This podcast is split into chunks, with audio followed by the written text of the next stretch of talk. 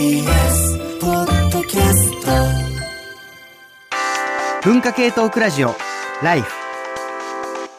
文化系トークラジオライブ。今日は2月4日に行いますイベントの告知に関するポッドキャスト収録しております。えー、イベントはですね、2月4日、あー本屋 B&B で、えっと、対面のリアルイベントと同時に配信でも同時にやるイベントになっております。タイトル先に申し上げます。早水健郎、倉本沙織、山本ポテト、工藤文子、斉藤哲也。文化系トークラジオライフ文化系大新年会2024。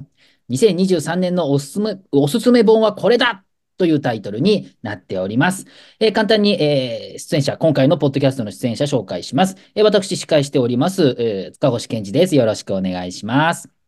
えーそして、えー出演者あー、イベントの登壇者でもあります、斉藤せ哲也さんです。よろしくお願いします。よろしくお願いします。はい。そして、黒幕こと、えー長谷川プロデューサーもいらっしゃっております。はい、よろしくお願いします。はい、お願いします。えー早速なんですけれども、あの、先ほど言った通り、あの、こちらのイベント、まあ、毎年恒例の、まあ、去年2023年のおすすめ本について、まあ、いろいろ語り合うイベントということで、まあ、タイトルにある通り、あの、出てらっしゃる方ね、あの、早水健郎さん、倉本沙織さん、山本ポテトさん、工藤文子さん、そして斉藤哲也さんということで、実は、あの、な、な、なぜか僕は出てこないんですけれども、ちょっと今回も、あの、いろいろお話聞きたいなということで、あの、ここは、ここは私が、あの、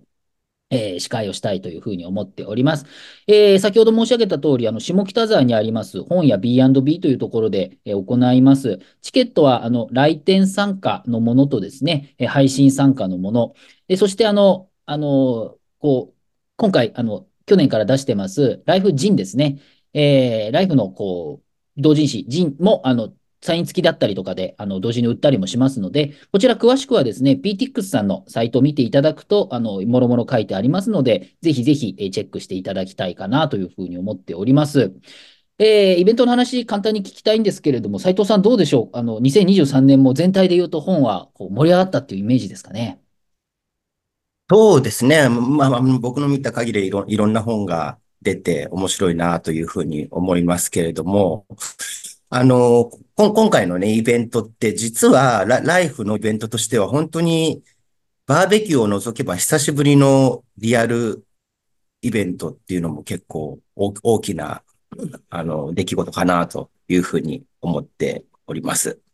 はい、そうなんですよね。実は、まあね、あのコロナもあってあっていうことで、ずっと配信のイベントになってたので、まあ、配信でね、こうご覧になった方、たくさんいらっしゃったかなと、イベントもね、いらっしゃっていただいたこともあるかなと思います。で、今回ももちろん配信があるので、まあ、日本全国、あるいは世界でもどこでも見ることはできるんですけれども、まあ、やっぱり、こう、来てね、あの、実際に、こう、まあ、登壇者、見たりとか、まあちょっと話してみたりとかですね、もう、まあもちろんできますし、あと本屋さんでやりますので、まあ実際にね、あの紹介された本をそのままとか、あるいはまあそれ以外にも関連したものとか見てですね、あの本見ていただいてもいいのかなというふうにも思う、えーところですので、結構ね、あのー私も当日行くんですけれども、期待じゃないですけど、久しぶりでちょっとね、あの楽しいな、嬉しいなという気も、えーしているかなというふうに思います。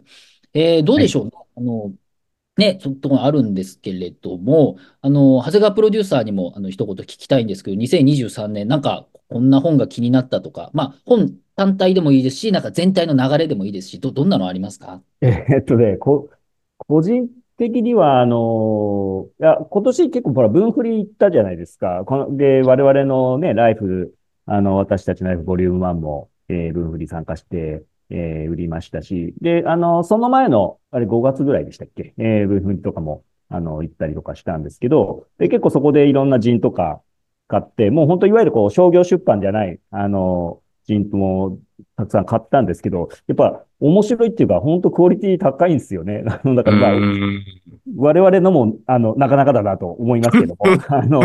ドライフ関係者のものも、あの、ね、ポテトさんの踊れないガールも、うん。俺の素晴らしいね、塚越くんも絶賛してましたけど、あ。あの、素晴らしいですし、あの、メロン先生たちのエリーツの、あの、うん、なんだっけ、スランプの特集みたいなやつもね、面白かったし、あとあの、それこそ想定やってもらった飯村博樹さんのはい。カットバケーションっていう、まあなんていうのかな、エッセイというか、あれもなんかね、すごくす、あの、す、素晴らしいっていうか、何かその、自分が、こう、抑圧してきた、抑圧してそれを自分の中でこう、潰した、潰してなくしたもので、それってもう取り戻せないなっていう。で、一生懸命それを、あの、なんていうか、自分の中でなくしてたんだけど、で、もう取り戻すことができないみたいなこものを、なんか飯村さんはそれをすごく大事にしてるみたいな感じがする、あの、それがすごくあの、現代的っていうか、すごく印象に残りましたね。それから、あの、同じく、分振りで買った、前々回の分振りで買ったんだと思いますけど、あの、垣内翔吾さんって、えー、そのポトさんのポトフでもね、あの、この毎回、えー、分振り、あの、指揮者として、あの、出演してもらってる方ですけど、その垣内翔吾さんの、えー、それも前作になるんだと思いますけど、会社員の哲学かな？造語版会社員哲学だ。それも、こんな、これ、本当に普通に商業出版でしっかり、あの、どうか出版社出すべきだなってすごい思いましたけど、本当にあの、なんていうか、ある種こう、今、ほら、資本主義批判的なものっていうか、資本主義とか、まあ、ある種新自由主義とか、そういったものに対して、あの、やっぱ、非常にこう、会議の目を向ける本、あの、去年もね、いろいろと、あの、ナンシー・フレイザーの資本主義はなんて、なんだっけ、あの、ちくま新書のやつですね。はい。なのかとか、国分光一郎さんの、えー目的への抵抗。目的への抵抗うんあの辺とかもやっぱ、だからすごい、やっぱ今ね、なんていうか、自分が、やっぱこういう思想とか、あのーそういう人文書とか社会学の本とかも結局自分自身が今実存的に置かれている状況みたいなものと、やっぱりすごくこう、リンクした時にすごいこう刺さるっていうか、それでなんかすごく腑に落ちたり、ああの、印象に残ったりする。で、今自分が置かれている状況っていうのが、やっぱりなんていうか、その、資本主義的な仕組みに対して、なんというか、うわーっていうところに置かれているので、あの、すごくまあ、そういうのが刺さってて、で、そういう中で、その中で会社員として生きるっていうことに関して、あの、様々ないろんなこう文献からの引用を交えながら、垣内さんが、まあ、いろいろ考えていて、ある種、極めて戦略的な、あの、生き方みたいなことを書かれていて、あの、それなんかもとても印象に残りましたね。おいや、なかなか確かにね、ちょっといろいろ読みたいもの、そう言われればいっぱいあったなっていうところ、会社員の哲学か、そうですね。あの、私なんかもあの、去年ね、2023年から一応、まあ、会社員といいますか、大学の正規職員になったので、組織の中入っていろいろ、ああ、こういうものなんだとかね、思うこととかあったりとかして、そういうのもちょっと見たいなと思いましたし、私の方もいくつかあるなというふうに思っていて、例えば、まあ、哲学だ、はいはい例えば、ね、あの、東博樹さんのあの定性可能性の哲学とか、ああ、うん、うん。まあ東さん、こう、いろいろ書かれたっていうところもあって、まあ、そのあたりはやっぱりね、あの、でも面白かったですよね。結構周りでも読書会でこの本をね、あの、しょちっちゃいグループで何人かでこれみんな読もうなんていう、あの、友達たちもいましたし、やっぱりそのあたりで哲学とかね、あの、人文界隈も盛り上がったところもあるし、例えばう、んあの、これ、あの、イーロン・マスクの、あの、評伝というか、出ましたよね。電気も上下間ででかいのが出ていて、まあ、これなんか本当に早水さんが、あの、ポッドキャストやっている、えっと、これはニュースではないというポッドキャストでも、まあ、この話扱ったりもしていて、まあ、結構うん長くてでかい本っていうんですかね。やっぱり、こう、ここのとこ数年ちょっと大きい本というか、分厚い本ももう全く売れないって言われていたんですけれども、ちょっと注目されることも多いかなというふうにも思ってまして、そういう意味だと商業出版では分厚い本で、まあ、人は人で盛り上がってみたいな、多様性、多様化も広がっている点もあるかなという点が一つある。で、個人的にはそうですね、あの、ま、ちょっとやっぱり、あの、いろいろこう生活環境変わって、例年ほどはあまり本読めなかったんですけれども、なんか逆にこう、例えば2023年は日本っていう国が結構やばいなっていう感じがした、とりわけ感じたんですよね。その最後の安倍派の話があったりとか、まあそのジャニーズのスキャンダルとかあって、こう日本の悪い点みたいなのがいろいろ出てきて、若干こう人文もそうなんですけど、こう政治のこととかも個人的には興味持つことがあって、そんな中だと例えば、あの、最近特によくテレビ出てらっしゃる、あの、元、あの、明石市長の泉房穂さんっていらっしゃいますよね。あの方がこう結構なんかいっぱい本書いたりとか、あそれこそうん。元あああの朝日新聞のあの鮫島博さん、ジャーナリストの方でね、YouTube なんかでも発信されてますけど、あの人が聞き手になっている政治は喧嘩だ、明石市長の12年とかっていう本もあって、まあこんな中でこう、いかにその兵庫県の明石市っていうのが、まあよくこうね、こう、子育てとかを力入れて、こう政治を変えていくかみたいな話だったり、まあ、その、泉さんのこう実際の話だったりとか、まあ、なんか一連のいくつか本ありますけれども、こう政治を実際にこう変えていくみたいな、まあ、そういうこう人文とは少し違うんですけれども、でもやっぱ社会のことを考えるっていう時に、こう結構日本の経済とかいろんな意味で厳しくなっている中で、じゃあどうしたらこうもっと良くなれるんだろうみたいな、こう元気を与えてくれるような、その自己啓発的な意味ではなくて、別の形で元気を与えてくれるって本も、私なんか結構読んで、もう力が出たなというか、うん、こう見ていて、笑顔というのもなんですけど、まあ怒ることは結構ね、正直多かったんですよね。社会に対して、うん怒りからことも多かったんですけれども、それはそれとしてまた、こう、本を読みながら元気が出てくるっていうですね、まあそういったものにも、こう感じることが多かった一年。まあそういった今申し上げた本あるかなというふうにも思ったんですよね。で、まあ、あの、あ、あ、あはいどうぞはい。あ、どうぞどうぞ。え、いい、いいいいですか？いや、僕もちょっと今、話を聞いて、いろいろ思い出してきたので、うん確かにそういえば、きょ、去年で言うと、まあ、人文で言えばやっぱり、その、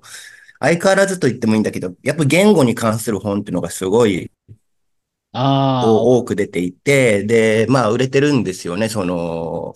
中高新書の言語の本質なんていうのも、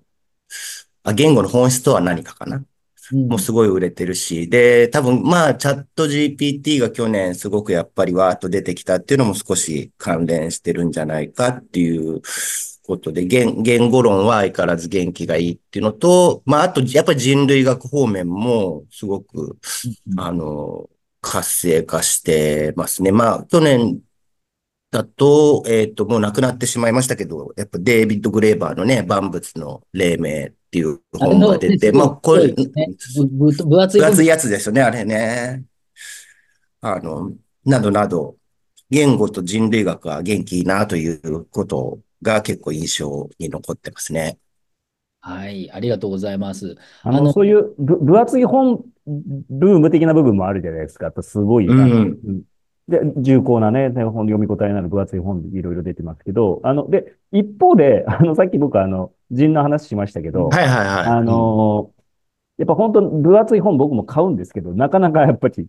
そ忙しくて読めないっていう中で、あの、人は薄いので割とみんなね、で、コンパクトにまとまってうん。いいるので、あの、持ち運びもすごいしやすくて、電車の中とかでも、あの、読めるし、みたいなところで、一方でそういう重厚な本のブームがあり、一方でそういうなんか、あの、人で、ああと、ある種なライ、ライトなパブリッシングっていうか、仲間たね、明夫さんなんかも最近そういうう、ん。けどうんあの、その手のものがなんかこう、両方出てるから、先ほど塚越君もあの、多様性みたいなことをおっしゃってましたけど、あの、そういう意味でも面白いなと思います。うん。そうですよね。そういう意味だと、なんていうか、この本が面白かったはもちろんなんですけれども、なんかそういったこう全体の傾向から社会を見たりとか、社会のある種の、社会というよりも、そう生きてる我々がど、どんなことを感じるようになったのか、なんでこんな分厚い本がそれなりにブームになっているのか、みたいなことも、ちょっとね、考えると面白いなっていうのも今話していて思いましたし、まあ、こういうのはこうみんなでね、ワイワイ集まって喋っていると、なんか勝手に醸成されていくものがあると思うので、まあそんな話も出たりすればいいかななんていうことも思いつつ、まあ、今回5人出演者の方いらっしゃるということで、まあ、早水さんはね、もう毎年このね、あのイベント出ていらっしゃって、もう早水さんじゃないと出てこないような本って言ったらちょっと失礼なんですけれども、こう、目の付けどころがやっぱすごいなとか、そのテトリス独特な視点ですよね、やっぱりね、早水さんね。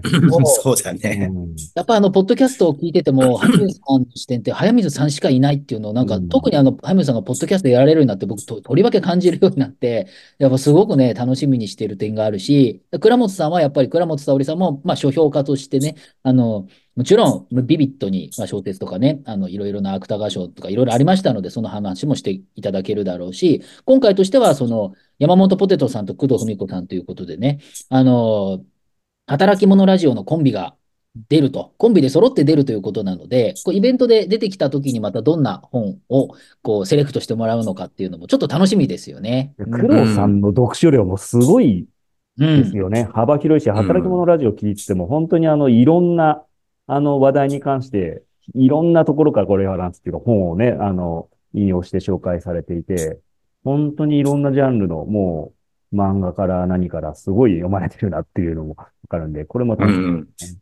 そうなんですよね。そして、まあ、あのね、斉藤さんがいらっしゃるということなので、まあ、今言ったような人文界隈の話なんかもしてもらえるでしょうし、まあ、こういったところで、あのね、あの参加されるお客様も、こう、いろいろね、そこから触発されるものがあるんじゃないのかなということで、本は、本に書いてあることだけじゃなくてね、その余白を自分で考える点がいいと点ですけれども、もしかしたらイベント自体の話も楽しいかもしれないんで、まあそれは確約しますけれども、それ以外でこう、ね、自分で、あ、こんな問題とかあるな、みたいなことをちょっと考えて、こう余白としてね、受け取ってもらえると、なんか、まあ、それこそ文化系な意味があるんじゃないのかなという気も、えーしたりしていますよね。やっぱライフそのものの魅力だと思うんですけど、ちょっとジャンルが違ううん人たちじゃないですか、それぞれの専門性だったり、興味の方向性だったり。はいはい違う人たちが集まって、それぞれの注目本の話することで生まれる、ちょっとね、あの、ケミストリーというか、そこが毎回、あの、楽しみなところですね。うん。そうですよね。だからい今話してきた状況をまとめると、なんか今回特になんかいろんなこう発展の仕方があるんじゃないのかなというふうに、まあうん話しながら私も、まあ、よりウキウキしてきたっていう感じもありますので、これね、聞いてくださってる方々、ぜひね、あの、配信もあって、あの、後で聞見るとかもありますけれども、ぜひぜひ、あの、早めに、えー予約していただいて、PTX のサイトの方にありますので、予約していただければありがたいかなと思いますし、あとね、もう一つ、あの、この B&B とも、あの、関係の深い、あの、バリューブックスさんですね。あの、今回、ライフのスポンサーにもなっていただいていて、去年も、あの、放送でも話しましたけれども、えっと、今年2024年の2月29日までキャンペーン実施中していまして、あの、バリューブックスさんであの古本の買い取りなどをされております。で、この2月29日までのキャンペーンの期間内に、キャンペーンコード、えー、life2312、life2312、こちらをですね、入力していただいて、古本の買い取りを申し込んでいただくと、送料無料クーポンとですね、そして、あの、働き者ラジオ特製トートバッグっていうのを漏れなく全員にプレゼントしておりますの。で、ね、こちらもいろいろ、この、いいんですよね、このトートバッグがね。また、なかなか、可愛いんですよ、なかなか。そうなんですよ。このね、イラスト好きなんですよ、僕ね。毎回思うんですけど、いいイラストだなと思って、これも好評でね、あの、皆さんもお言っていただいているので、ぜひぜひですね、あの、バリューブックスさんの方で、えっと、キャンペーンコードを入れていただいてですね、えー、古本買い取りしていただくとですね、あの、よろしいかなと思いますので、ぜひぜひそちらの方もお願いいたします。はい。ということで最後にもう一回日付と時間を。はい、そうですね。えー、2月4日、2022年、えー、4年2月4日の19時からになります。日曜日ですね。日曜日ですね。そう、日曜日のお19時から、えー下北沢にあります本屋 B&B さんで、えっと、まあ、リアルのイベントと同時にオンラインの配信もあります。まあ、その後、あの、アーカイブなんかもありますけれども、まあ、なるべく早く、あの、先にですね、えー見ていただけると嬉しいかなと、リアルタイムなんかもね、いいかなというふうに思っております。えー文化系トークラジオライフ文化系大新年会2024、2023年のおすすめ本はこれだということでですね、え5人の登壇者の方がいらっしゃいます。まあ、あの、現場には私とあの、長谷川さんもいいますので、まあ、なんかあれば、ちょっとしたお話なんかはできるかなというふうにも思いますけれどもね。はい。ということで、斉藤さんもじゃあぜひ、あの、当日よろしくお願いいたします。よろしくお願いします。ということで、えー以上ですね、えー番組のおイベントの告知のポッドキャストになりました。皆さんぜひぜひ2月4日、えー19時から、えーよろしくお願いいたします。それではイベントでお会いしましょう。